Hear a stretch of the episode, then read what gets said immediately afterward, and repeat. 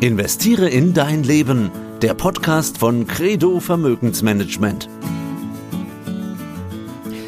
Ja, ich begrüße ganz herzlich zu diesem Podcast. Heute geht es um die Rolle der Medien in unserem Leben, also allgemein gesprochen, und in der Finanzwelt dann im Speziellen. Wir wollen versuchen, einen Bogen zu spannen von der täglichen Berichterstattung, Aufklärung, dem investigativen Journalismus und dem Korrektiv, ja letztendlich auch bis hin zu den kritischen Aspekten der Manipulation, bis vielleicht sogar zur Falschmeldung. Letzteres sicherlich nicht nur ein Phänomen der sogenannten sozialen Medien, Medien, die vielleicht eher ein digitaler Stammtisch sind mit mangelnder Filterfunktion. Meine Rolle ist die des Moderators dieser Runde. Ich bin Andi Groß, Wirtschaftsjournalist und Sie kennen meine Stimme und mein Gesicht vielleicht von verschiedenen Medien, vom deutschen Anlegerfernsehen ehemals, Börse Stuttgart TV oder NTV N24 und eben aktuell seit drei Jahren beim Börsenradio Network. Und zunächst begrüße ich Melanie Kösser. Melli, du bist Vertriebsleiterin bei Schroders. Schroders, ein weltweit führender Vermögensverwalter mit Standorten in fast 40 Märkten in Europa, Nord-, Mittel-, Südamerika, Asien, Pazifik und der Nahe Osten. Zunächst einmal herzlich willkommen, Melli Kösser. Schön, dass du dabei bist. Dankeschön. Die Antwort auf die Frage deiner Rolle hier im Podcast ist insofern spannend. Du warst ja lange Zeit, jetzt kommt's, ebenfalls beim deutschen Anlegerfernsehen. Das Frankfurter Gesicht sozusagen, also die Moderatorin im DRF-Studio Frankfurt und an der Börse. Und du hast also die Position gewechselt vom Börsenjournalismus zum Vertrieb. Was für Parallelen gab's denn da? Naja gut, also ich glaube, die Parallele, die da gezogen werden kann, ist halt eben einfach das Informative, weil was ich ja nichts anderes tue, ist halt eben als meine Kunden zu informieren, ähm, Dinge auch zu präsentieren. Ich glaube, dass äh, wenn man das schon vorher, sage ich mal, im, im TV äh, gemacht hat, dann hilft das natürlich dazu. Die Parallele ist ganz klar in der Informationsweitergabe zu sehen, denke ich mal. Fülle das mal ein bisschen mit Leben. Was genau ist denn da deine Aufgabe bei Schroders? Mhm. Vertrieb ist das so die, die klassische Sache. Wir machen dieses Produkt oder äh, dieses Unternehmen am besten, weil Doppelpunkt? Ja, weil wir vielleicht weltweit gut aufgestellt sind, weil wir halt eben viele Vertriebskanäle ähm, haben. Grundsätzlich ist es halt eben einfach, dass ich die Vermögensberater versuche, bestmöglich über unsere Produkte zu informieren ihnen halt eben mitzugeben, was unsere Produkte können, was sie vielleicht auch nicht können. In schwierigen Phasen natürlich halt eben auch, ich sage es jetzt einfach mal, vielleicht Händchen zu halten manchmal, kann das auch sein. Und natürlich rauszugehen und mit ihnen Netzwerken zu betreiben, also zu Veranstaltungen, uns da zu präsentieren, einfach den Dialog fördern. Das heißt, du bist beides. Du bist so diejenige, die das Netzwerk hat, die das Netzwerk aufbaut, die auch entsprechend unterrichtet und auch diejenige, die das notwendige Fachwissen hat. Das hoffe ich doch. ja, mal nicht so bescheiden hier. Ne? ich würde mal sagen, in der langjährigen Erfahrung konnte ich da schon äh, vieles, vieles mitnehmen und konnte halt, glaube ich, da einfach viel lernen. Das ist, glaube ich, mal das Entscheidende, jeden Tag auch immer aus den verschiedenen Börsenphasen was mitzunehmen. Das Schöne ist halt eben auch, dass ich in der langjährigen Historie da schon viel erlebt habe. Die globale Finanzkrise merke ich immer so, dass das vielleicht der ein oder andere am Markt noch gar nicht so mitbekommen hat und dass man Krisen natürlich am Markt auch miterleben muss, um sie einfach gut zu schultern, würde ich mal sagen. Das sagt jetzt eine, eine junge Frau. Ich habe schon alles erlebt. wie, wie, alt bist du? Äh, das fragt man doch eine Frau nicht. Ach komm, wir, wir, wir sind hier äh, Gender und, und Feminismus und so weiter. Darf man auch Frauen sowas stellen? Also ich bin, okay. 56, ich bin 56. Okay, Baujahr 73 bin oh ich. Oh Gott, das muss ich auch noch rechnen. Ich mag mal den Baujahr, jetzt musst du noch rechnen. genau. Also nächstes Jahr ist das magische Jahr. ja, jetzt wird wieder kokettiert. So, dann nehmen wir noch eine weitere Stimme hinzu, denn der Gastgeber dieses äh, Podcast von Credo, Investiere in dein Leben, ist Wolfgang, Wolfgang Jutz. Ja, und damit äh, schönen guten Tag nach Nürnberg, Wolfgang. Du hast ja auch mit Medien zu tun. Ja, zum einen natürlich, äh, wie wir alle als Konsument, also als Hörer, als Leser oder als Zuschauer, aber eben auch als Podcast-Ideengeber und Produzent. Welche Rolle magst du denn lieber? Na, also meine wichtigste Rolle ist die, dass ich meine Kunden und meine Anleger gerne informiere. Einerseits über die Börse und die Entwicklung einer Börse und die Hintergründe und warum wir wie investiert sind. Aber es gibt noch eine zweite Ebene. Das heißt, wir wollen auch die Hintergründe für bestimmte Sachen beleuchten, Zusammenhänge darlegen und erklären, warum wir manche Sachen wie machen. Und der dritte oder der ganz andere Bereich ist der, dass ich denke, dass Geld nicht alles im Leben ist. Und dass wir darüber hinaus Menschen auch in den anderen Themen weiterbringen wollen, die für sie relevant sind. Egal, ob ich jetzt Unternehmer bin oder Pensionär oder eine Hausfrau, es gibt immer noch ein anderes Leben neben dem Geld und dem Geldvermehren. Und da wollen wir auch einen gewissen Fokus drauf legen und Menschen weiterbringen. Deswegen auch der Name hier, investiere in dein Leben. Und Wolfgang, wenn ich so rumhöre, die sagen immer, wie heißt das Ding? Investiere in dein Leben, finde ich klasse. Bin ich dabei. Also das ist so eine Art Türöffner, das vielleicht so als äh, kleines Feedback vom, in Anführungszeichen, Markt da draußen. Also ihr beide, also Melanie Kösser und Wolfgang Jutz, ihr habt eine gemeinsame Vergangenheit, habe ich gelernt, einen äh, genossenschaftlichen Hintergrund bei Banken in Wolfsburg und in Hannover. Aber über den Weg gelaufen seid ihr einander oder wir alle äh, irgendwie dann doch wieder beim DAF, beim Deutschen Anlegerfernsehen, über unterschiedliche Schalten, über Studiobesuche.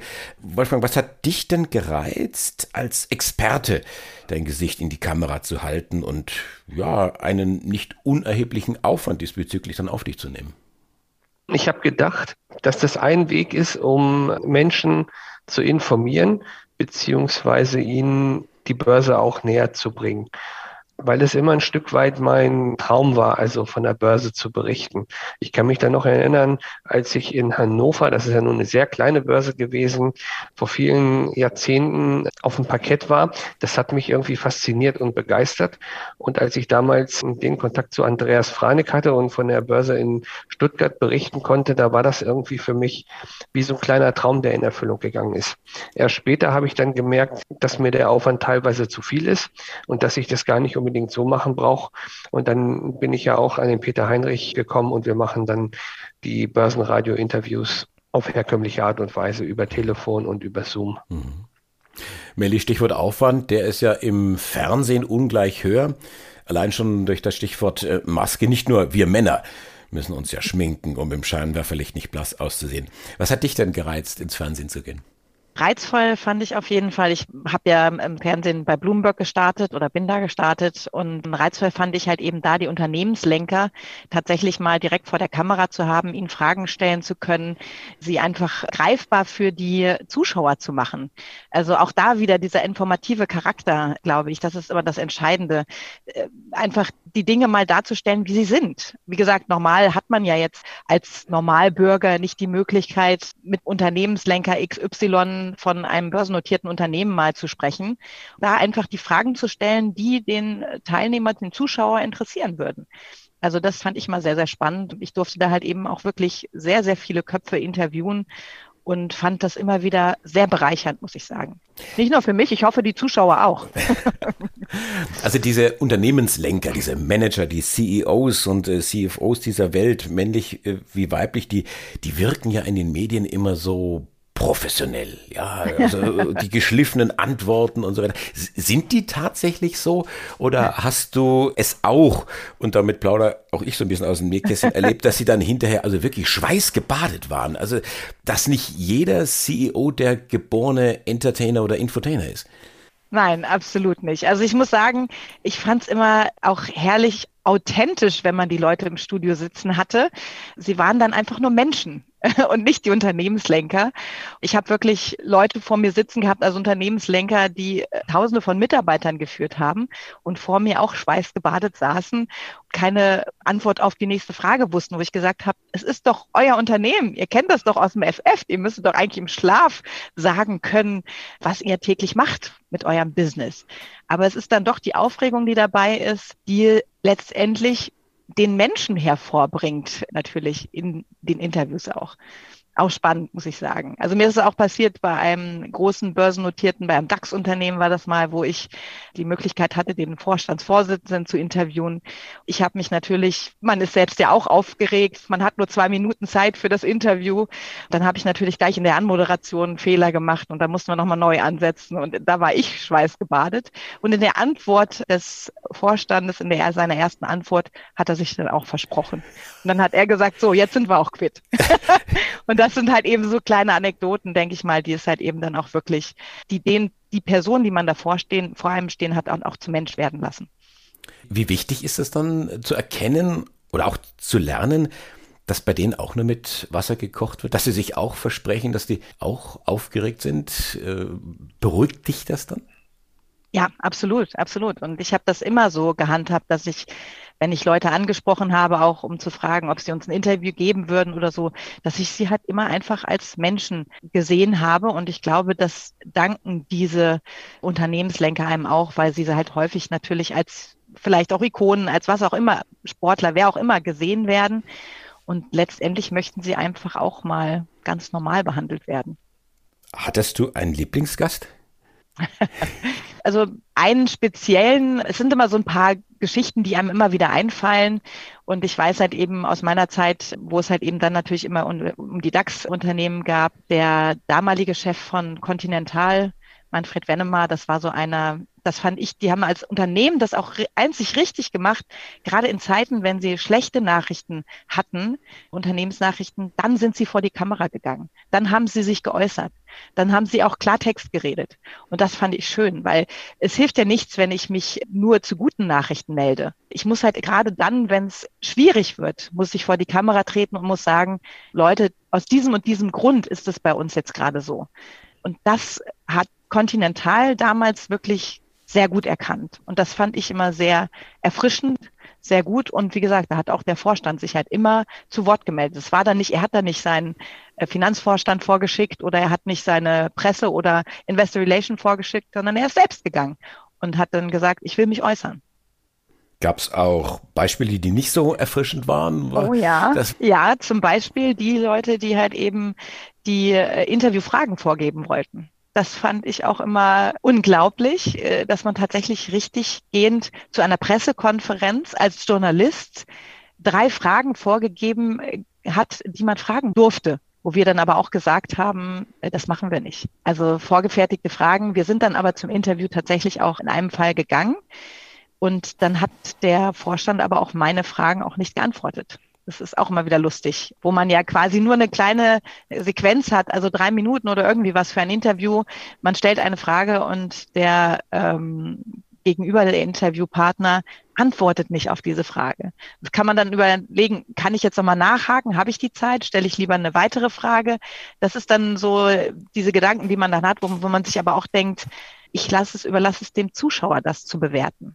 Denn der Zuschauer sieht ja auch, dass er auf die Frage nicht antwortet. Nicht geantwortet bedeutet nicht, dass er geschwiegen hat. Entschuldigung, nicht geschwiegen, sondern er hat natürlich nicht auf die Frage geantwortet in dem ja. Sinne, dass er sie halt eben anders beantwortet hat. Das machen aber, Politiker ja auch sehr gerne. Aber du als äh, gewiefte Journalistin hast natürlich sofort hier äh, das erkannt und hast nachgehakt. Und, äh, äh, das ist halt eben die Frage. Hat man die Zeit ja. dann zum Nachhaken häufig, wenn man nur drei Minuten Interview hat, oder geht man lieber vielleicht zu einem anderen Thema? Hm. Weil, wie gesagt, es was er dann vermutlich auch nicht beantwortet, ja.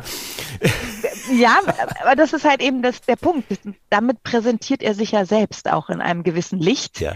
Da kann der Zuschauer dann ja selbst auch bewerten, wie man das aufnehmen kann. Dann fragen wir doch mal unseren Zuschauer. Wolfgang, ich hatte ja dich eingangs vorgestellt, auch du bist ja im Prinzip auch die Kontrollinstanz. Du hörst, du siehst, du liest.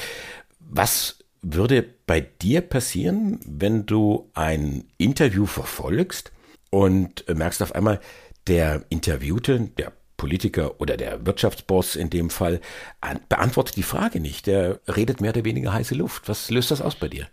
Ja, das ist eine Frage der Glaubwürdigkeit. Und wenn ich die Glaubwürdigkeit von dem Gesprächspartner oder von dem Menschen dann in Frage ziehe, dann weiß ich halt nicht, was ich ihm sonst glauben kann.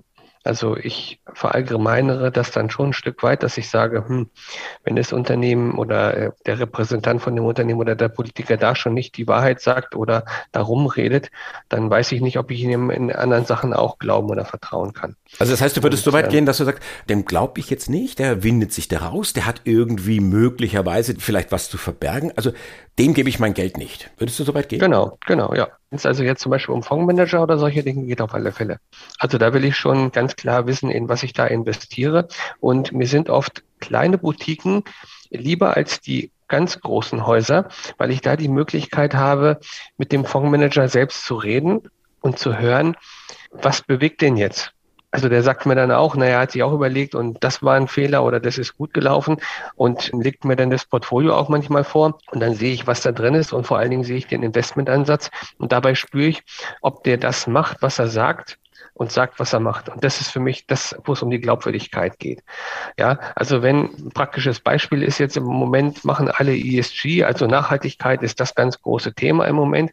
Ich stelle mir dann nur die Frage, wie viel Nachhaltigkeit ist da wirklich drin und wie viel ist sozusagen nur eine schöne Verpackung. Im Grunde genommen interessiert mich dann mehr, wenn ich da einen gewissen Einfluss drauf nehmen kann. Ich habe beispielsweise in einem Fall dann gesagt, also mir missfällt das, dass da fünf Prozent Waffen drin sind. Das kann ich nicht akzeptieren. Und dann hat er mich angerufen nach einer langen Diskussion und hat gesagt, okay, Sie haben jetzt die Rheinmetall-Aktie verkauft das ist dann was, wo ich merke, da kann ich dann vielleicht doch einen gewissen Einfluss ähm, drauf nehmen. Ja, vielleicht mehr als bei diesen Fondsgeschichten, wo dann irgendwie alles mit schönen Hochglanzbroschüren draufsteht der Markt, der Marktteilnehmer, der Leser, der Zuschauer, der ist da zum Teil sehr sensibel, wenn es um das Thema Glaubwürdigkeit angeht, schaut auch genau hin, lässt sich da nicht irgendwie schöne Augen machen und kann unterscheiden, ob es bloß Verpackung ist oder ob da wirklich Inhalt ist. Äh, Melli, ist das etwas, was du in deinem täglichen Berufsleben auch so wahrnimmst? Diese Bewertung von Glaubwürdigkeit, von Verpackung. Wie geht ihr um mit dem Thema ähm, ESG? Also ich finde, die Glaubwürdigkeit ist extrem wichtig. Das ist wirklich, und gerade die Transparenz, das ist, glaube ich, das Entscheidende. Ja, wenn man bei uns vielleicht nicht unbedingt jeden Fondsmanager sofort sprechen kann, weil das vielleicht in einem größeren Haus dann doch eher schwierig ist, dann muss ich auf jeden Fall das transportieren können, wie der Fondsmanager ist. Also ich hege da auch den Anspruch, dass ich unsere Fondsmanager zumindest schon mal gesehen habe, sie erlebt habe und einfach sie auch greifen kann, um diese Glaubwürdigkeit halt eben auch meinen Kunden weiterzugeben. Das finde ich halt ganz wichtig. Da kann ich auch dann häufig sagen, ich bin selbst investiert in die Produkte oder auch in die Fondsmanager, von denen ich überzeugt bin. Es gibt sicherlich da auch Produkte, wo ich sage, da sehe ich den Mehrwert halt eben nicht teilweise.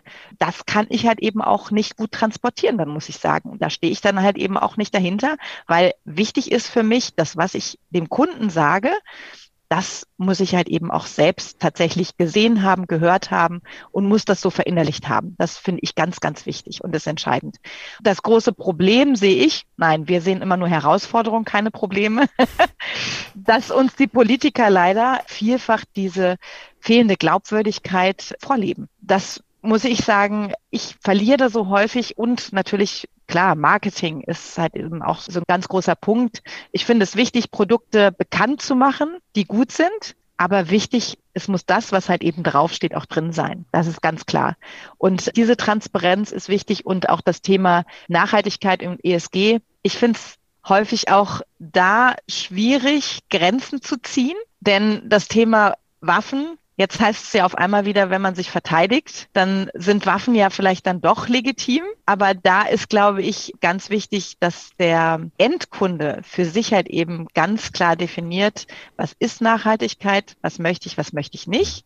Und dann aber auch in den Produkten ganz klar gesagt bekommt, okay, die Ausschlüsse haben wir, das machen wir aber vielleicht noch oder auch nicht mehr. Ich finde es halt eben auch wichtig und da sind wir sehr viel unterwegs, den Unternehmen da auch zu helfen, vielleicht weiter voranzukommen im Bereich Nachhaltigkeit, sei es halt eben jetzt aus umwelttechnischen Gesichtspunkten oder halt eben auch soziale Unternehmensführungsaspekte. Was lernen wir von Unternehmen, die da schon gut sind und können das an die Unternehmen weitergeben, die da vielleicht noch Nachholbedarf haben. Und das finde ich ein ganz wichtiger Punkt. Wir müssen es halt einfach sehen, dass wir versuchen, die Welt gemeinschaftlich besser zu machen.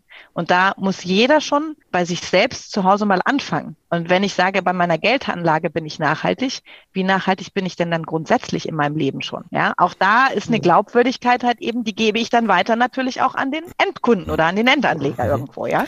Jetzt habe ich hier wieder ein Stichwort reingebracht. ESG als Thema, als solches.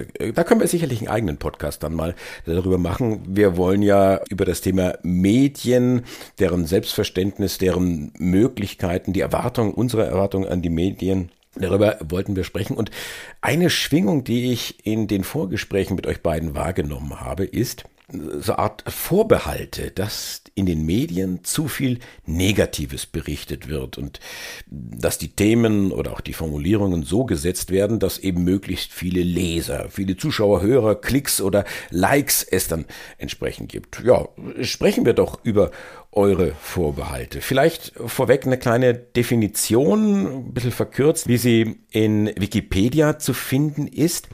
Presse hatte ursprünglich die Bedeutung Gesamtheit der gedruckten Zeitungen und Zeitschriften. Und äh, heute geht es ein bisschen weiter, steht das Thema Presse auch im erweiterten Sinne für die Gesamtheit aller öffentlichen Medien, also einschließlich Hörfunk, Fernsehen, Internet und so weiter. Ihr kommt die Bedeutung als sogenannte vierte Gewalt zu, also neben Legislative, Exekutive und Judikative. Die Gewährleistung der Informationsfreiheit, also ich springe jetzt so ein bisschen in der Definition hier, sonst wird das äh, zu lang, ist Grundlage einer Informationsbeschaffung durch investigativen Journalismus. Die Pressefreiheit ist ein Grundrecht, garantiert in Deutschland im Artikel 5 des Grundgesetzes und im Grunde genommen wesentlicher Bestandteil von vielen freiheitlich-demokratischen Grundordnungen. Das waren jetzt viele Vorteile, aber es gibt auch Nachteile einer freien und unbeeinflussten Presse, nämlich ja, diese marktwirtschaftliche Ausrichtung. Und das ist, glaube ich, das, worauf ihr abzielt, das Streben nach hohen Auflagenzahlen, die Bindung der Leser an das Produkt, begünstigen dann sensationsorientierte oder sogar voyeuristische Berichterstattung in der Regenbogen- und Boulevardpresse. Frage an euch beide. Machen euch Medien Angst durch Wiederholung von schlechten Nachrichten. Vielleicht fangen wir mit dem Wolfgang an. Für mich ist das so, dass ich versuche, das zu filtern und eine Essenz daraus zu ziehen von dem, was dann an Fakten für mich wichtig ist. Also wenn jetzt heute der IFO Geschäftsklimaindex kommt und ich lese, sieht schlechter aus und ich sehe dann in den Medien, dass das nochmal verstärkt wird, ja, dass alles schwierig wird und die Rezession kommt und so weiter, dann ist das ja auch sowas wie eine self-fulfilling prophecy. Also es werden bestimmte Trends, die sich schon ins Negative abzeichnen, nochmal zusätzlich verstärkt und sozusagen betont und beeinflussen dann auch schon wieder das Verbraucherverhalten. Das Zweite, was ich schwierig finde, ist mit der objektiven Berichterstattung. Nehmen wir mal den Fußball. Das Spiel ist gerade zu Ende und dann läuft der Reporter gleich aufs Feld und fragt meinetwegen den Stürmer, der das Tor nicht getroffen hat, nach zwei Minuten, woran hat es gelegen? Das sind schwierige Fragen. Da finde ich, da ist da nichts von objektiver Berichterstattung, dass das dann analysiert wird. Das geht dann auch in dem Moment dann gar nicht. Aber wir suchen natürlich oder wir wollen natürlich dann auch dieses Negative hören und steigen dann auch gleich mit dem Negativen ein. Da kommt ja dann nicht, naja, aber sie haben aber auch gut gespielt und so weiter. Sie haben leider unglücklich verloren, sondern kommt dann erstmal, woran hat es denn gelegen? Nehmen Sie jetzt Bayern München oder so. Aber es geht mir jetzt nicht so sehr um den Fußball oder das an sich. Am Fußball kann man es eben halt sehr gut mit rein. Dann, dann, bleiben wir doch gleich mal beim Fußball. Melli, war das jetzt äh, ehemalige Stadionsprecherin bei Wolfsburg? Oder?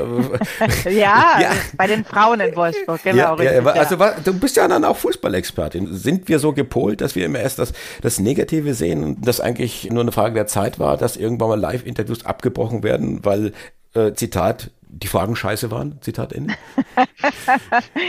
also ich finde das durchaus berechtigt, dass man Interviews abbricht, wenn die Fragen scheiße sind, auf gut Deutsch. Nein, ich finde, aber mittlerweile ist es ja so, dass die ganzen Interviewpartner so gut geschult sind, dass sie halt einfach nur sagen, naja, wir gucken halt aufs nächste Spiel und das sind ja schon druckreife Sätze, die halt eben teilweise von den Interviewgästen da kommen. Das macht mir halt eben dann auch schon keine Freude mehr an einem Interview, weil das waren, früher hatten wir im Fußball ja noch Typen, die ganz klar ihre Meinung dann geäußert haben, aber das darf man ja heutzutage schon fast gar nicht mehr. Das finde ich halt eben ein Punkt, den ich kritisch sehe, muss ich sagen. Ja, aber wer sagt denn das? Das sind doch deren Medienfuzis. Äh, ja, ich darf Medienfuzis sagen, weil ich, weil ich einer bin, aber es sind quasi so die, die PR-Berater, die sagen, bloß nichts Falsches sagen, äh, dann sagst du lieber dieses ja, aber Geschliffene. Warum dürfen sie nichts Falsches sagen? Weil das dann halt eben beim Endverbraucher, bei dem Zuschauer falsch rüberkommen oder ankommen könnte, dass dann derjenige einen schlechten Stand hat oder vielleicht einen Shitstorm abkriegt. Und da bin ich wiederum dabei, dass ich sagen muss, diejenigen, die die Medien konsumieren, müssten sich ja auch mal hinterfragen. Also wie wir das halt immer erleben, Kommentare einfach anonym im Netz abzugeben, solche Sachen. Das geht halt, finde ich, gar nicht sowas. Also wenn ich eine Meinung habe, dann muss ich dazu stehen können und dürfen. Also diese Freiheit müssen wir doch ja. eigentlich noch haben. Ja, und das finde ich, das macht mir Angst, wie Medien mittlerweile konsumiert werden. Was mir auch fehlt, ist halt eben, dass die Fakten halt wirklich klar dargelegt werden. Also vielfach leben wir in einer Welt, da sind, muss sich auch jeder hinterfragen, für Qualitätsjournalismus möchte ja auch nicht gezahlt werden. Da wiederum ist dann halt eben natürlich das, was ich bekomme, dann auch nicht unbedingt die hohe Qualität. Dann lesen sich viele nur noch die Headlines durch, weil mehr Infos brauchen sie ja gar nicht und tragen ja. das dann einfach so weiter. Und da werden Dinge verfälscht und werden halt eben noch weiter aufgebauscht, indem wie sie weitergetragen werden. Und das sehe ich halt als die größte Problematik. Und da sage ich wirklich Problematik, was mir halt eben auch durchaus Angst macht. Der Umgang mit den Medien eigentlich. Ja. Und da muss sich jeder selbst hinterfragen, auch wieder. Bin genau. ich auch wieder bei der Thematik. genau. Da wird auch bei der Börse ganz schön dann geheizt, weil da geht es ja auch den einzelnen Häusern oft um Umsätze oder eben auch um Handelsklicks und so weiter, dass eben dann genau diese Themen gehypt werden, die dann eben auch die Umsätze und Transaktionen dann bringen, ohne dass das dann eben tiefergehend hinterfragt wird.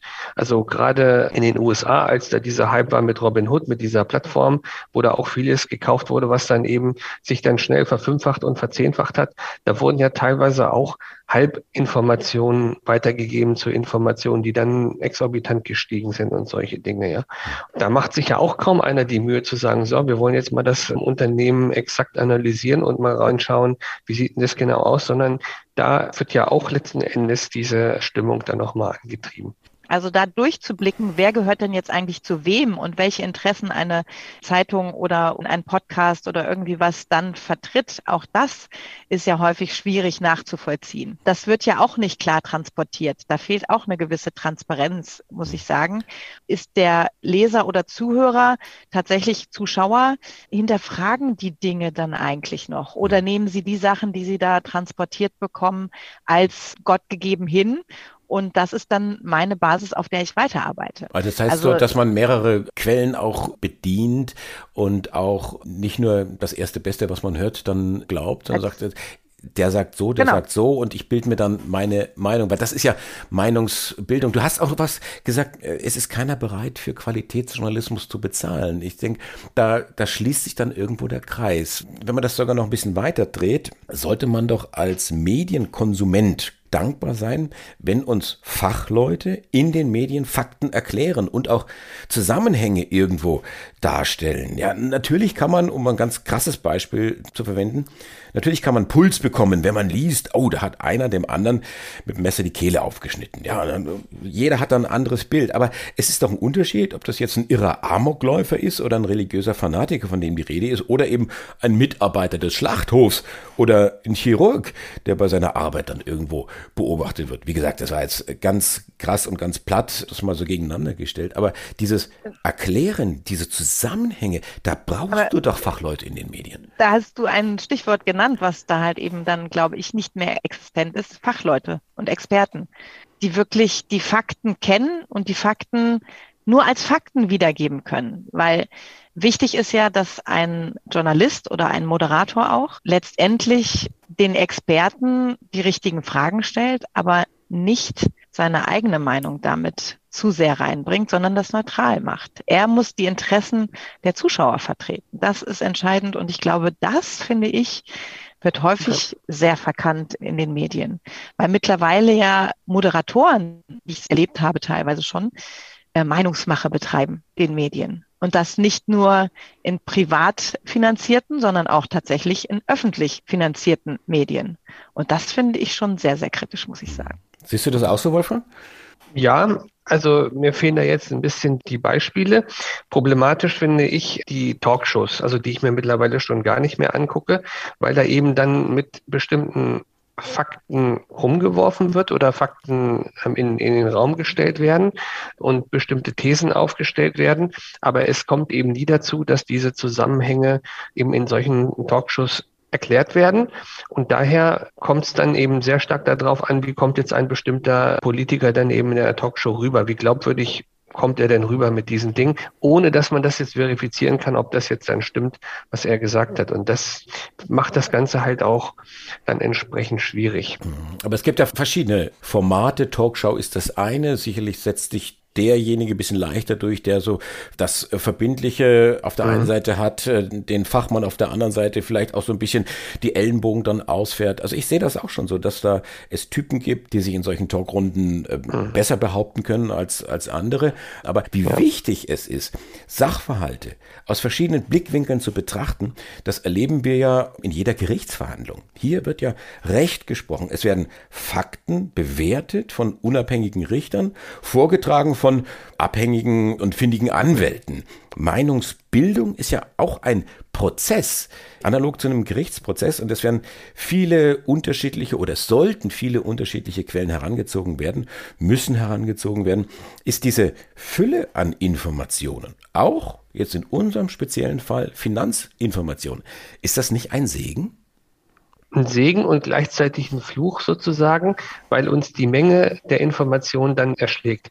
Ich glaube, die Leute tun sich oftmals leichter, ein neues Auto oder neuen neuen Fernseher oder ein neues technisches Gerät auszusuchen und in irgendeiner Zeitung dann nachzulesen, was das für Merkmale hat, als bestimmte Fachinformationen an der Börse zu bewerten.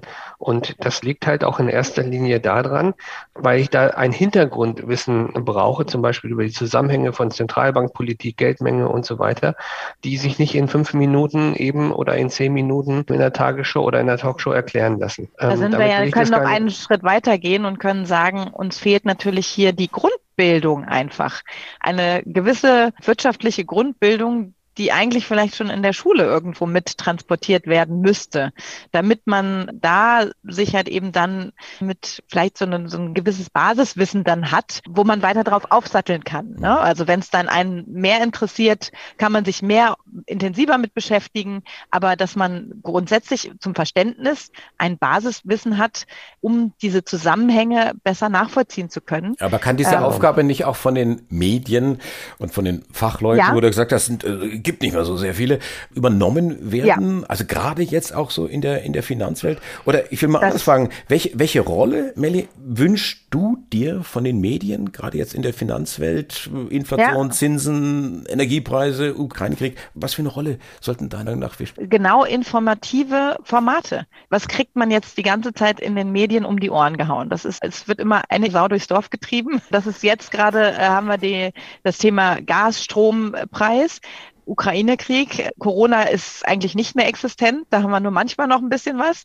Aber es gab als Corona-Thema gab es nur Corona.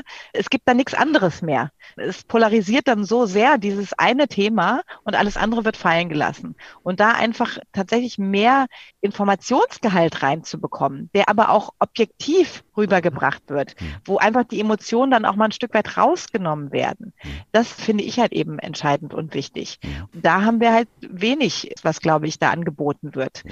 Also es sind halt auch immer ja die gleichen Interviewpartner, die wir dann immer wieder in den unterschiedlichen Medien sehen wo ich mich dann auch frage, einmal ist derjenige, den man dort sieht, Experte für das eine, dann für das andere.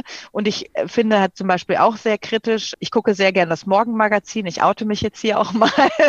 da gibt es manchmal auch Finanztipps wo ich sage, wir sind halt eben auferlegt mit jeglichen Dingen, die wir nicht machen dürfen, in den Medien auch. Und da ist es möglich, tatsächlich, sage ich mal, schon fast Finanzberatung in einem kurzen Format in Frage und Antwort zu machen, wo ich sage, wo ist da die Regulatorik bitte?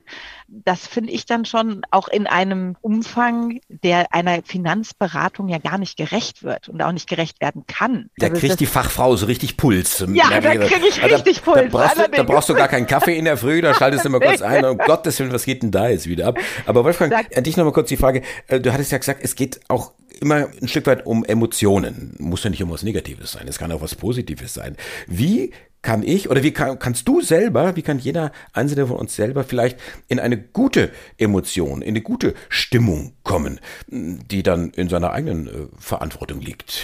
Geht es um die Medienauswahl, um die, um die Themen vielleicht? Was ist deine Meinung dazu? Ja, ich denke schon, dass die Medienauswahl sehr zur Stimmung beiträgt. Wenn ich also morgens den Fernseher anmache und dann schon die ganzen negativen Sachen kommen, da bin ich ja schon mal für den Tag gebrieft. Also ich persönlich mache das halt so, dass ich bestimmte Dankbarkeitsübungen und Dinge in meinen Tag einbaue oder bestimmte sportliche Elemente in Form von Gymnastik. Das ist jetzt zwar ein anderer Bereich, die mir einfach gut tun und die mich aufbauen. Ich finde, dass in den Medien allgemein, aber auch in vielen Sendungen die positiven Aspekte ein bisschen kurz kommen. Das ist aber vielleicht auch ein, ein, Stück weit typisch deutsch, dass wir immer erstmal den Blick auf das Negative richten, nach dem Motto, nicht geschimpft ist genug gelobt oder so. Der Blick geht oft aufs Negative. Wir suchen halt auch oft das Haar in der Suppe, anstelle zu sagen, es ist heute ein schöner Tag, wir freuen uns an der Börse, Nein, freuen wir uns dann, dann nicht. Es ist halt schöner, wenn der IFO Geschäftsklimaindex abschmiert, als wenn er eben in Erwartungsmodus ist. Ich finde halt eben auch, dass das definitiv ein Thema ist, dieses Haar in der Suppe. Das merke ich immer, dass in Präsentationen, in Interviews, überall. Hauptsache, wir finden jetzt einen negativen Punkt, den wir dem Interviewgast dann vorschmeißen können und dann gucken, wie er damit umgeht, so ungefähr. Das ist immer so, dass die Prämisse, das muss halt eben sein, das muss passieren. Da sage ich auch, eigentlich ist es ja immer wichtig, das Glas halb voll zu sehen und nicht halb leer. Macht das Leben vielleicht manchmal lebenswerter und leichter. Und auch da finde ich in so Zeiten, wo halt eben die Angst natürlich da ist, oh Gott, wie geht's weiter? Was kann alles noch passieren? Was wird uns noch in Anführungsstrichen um die Ohren fliegen? Da auch zu sehen, dass es grundsätzlich in jedem Umfeld, wo man sich bewegt, immer auch Chancen gibt. Es gibt eine große Herausforderung, ja, aber es gibt immer wieder Chancen. Und ich habe das von einem Fondsmanager von uns jetzt auch gerade gehört, der gesagt hat, in einem ganzheitlichen globalen Umfeld da mag es halt eben bei uns in Deutschland vielleicht gerade schwierig sein. Aber es gibt andere Märkte in anderen Ländern, die halt eben gerade ein ganz anderes Umfeld zu bieten haben. Genau. Und dementsprechend kann man diese Chance natürlich, wenn man global aufgestellt ist, dann auch ganz anders nutzen. Und das muss man auf jeden Fall mit berücksichtigen und sehen. Das heißt Börse, um das jetzt äh, abzuschließen. Und die Information über die Börse, die hat auch ein bisschen was von einer Berichterstattung übers Oktoberfest. Der Maßkrug ist äh, halb voll und nicht halb äh, leer. Es war mir ein Vergnügen, mich mit euch beiden mich auseinanderzusetzen, zu unterhalten, auszutauschen. Ich sag Dankeschön, Melly Kösser. Finanzjournalistin, die den Weg gefunden hat von Bloomberg über das deutsche Anlegerfernsehen zu einem der größten Vermögensberater der Welt, zu Schroders. Dankeschön, dass du dabei warst. Ich bedanke mich zum einen natürlich auch bei dir, lieber Andi. Es war mir eine große Freude und auch dir, lieber Wolfgang, dass ich dabei sein durfte. Es hat wirklich viel Spaß gemacht. Wir hätten, glaube ich, noch ewig lange darüber sprechen können, weil ich finde es auch ein ganz, ganz wichtig entscheidendes Thema. Und vielleicht haben wir an anderer Stelle ja nochmal die Möglichkeit, das zu tun. Es ist natürlich ja. eine Tür, die wir jetzt äh, geöffnet haben. Ihr habt euch gewissermaßen wiedergefunden beim Podcast Investiere in dein Leben. Die letzten Worte und die Verabschiedung gehört an dir, mein lieber Wolfgang. Ich bedanke mich auch ganz herzlich und ich freue mich auf eine objektive Berichterstattung. Danke auch dir, lieber Andi, für die guten Berichte von der Börse und auch die Einschätzungen, die dort immer kommen. Und ja, danke, dass wir dabei sein dürfen. Nützliches Wissen, ganz praktische Tipps und eine extra Portion Ermutigung. Das war der Podcast Investiere in dein Leben.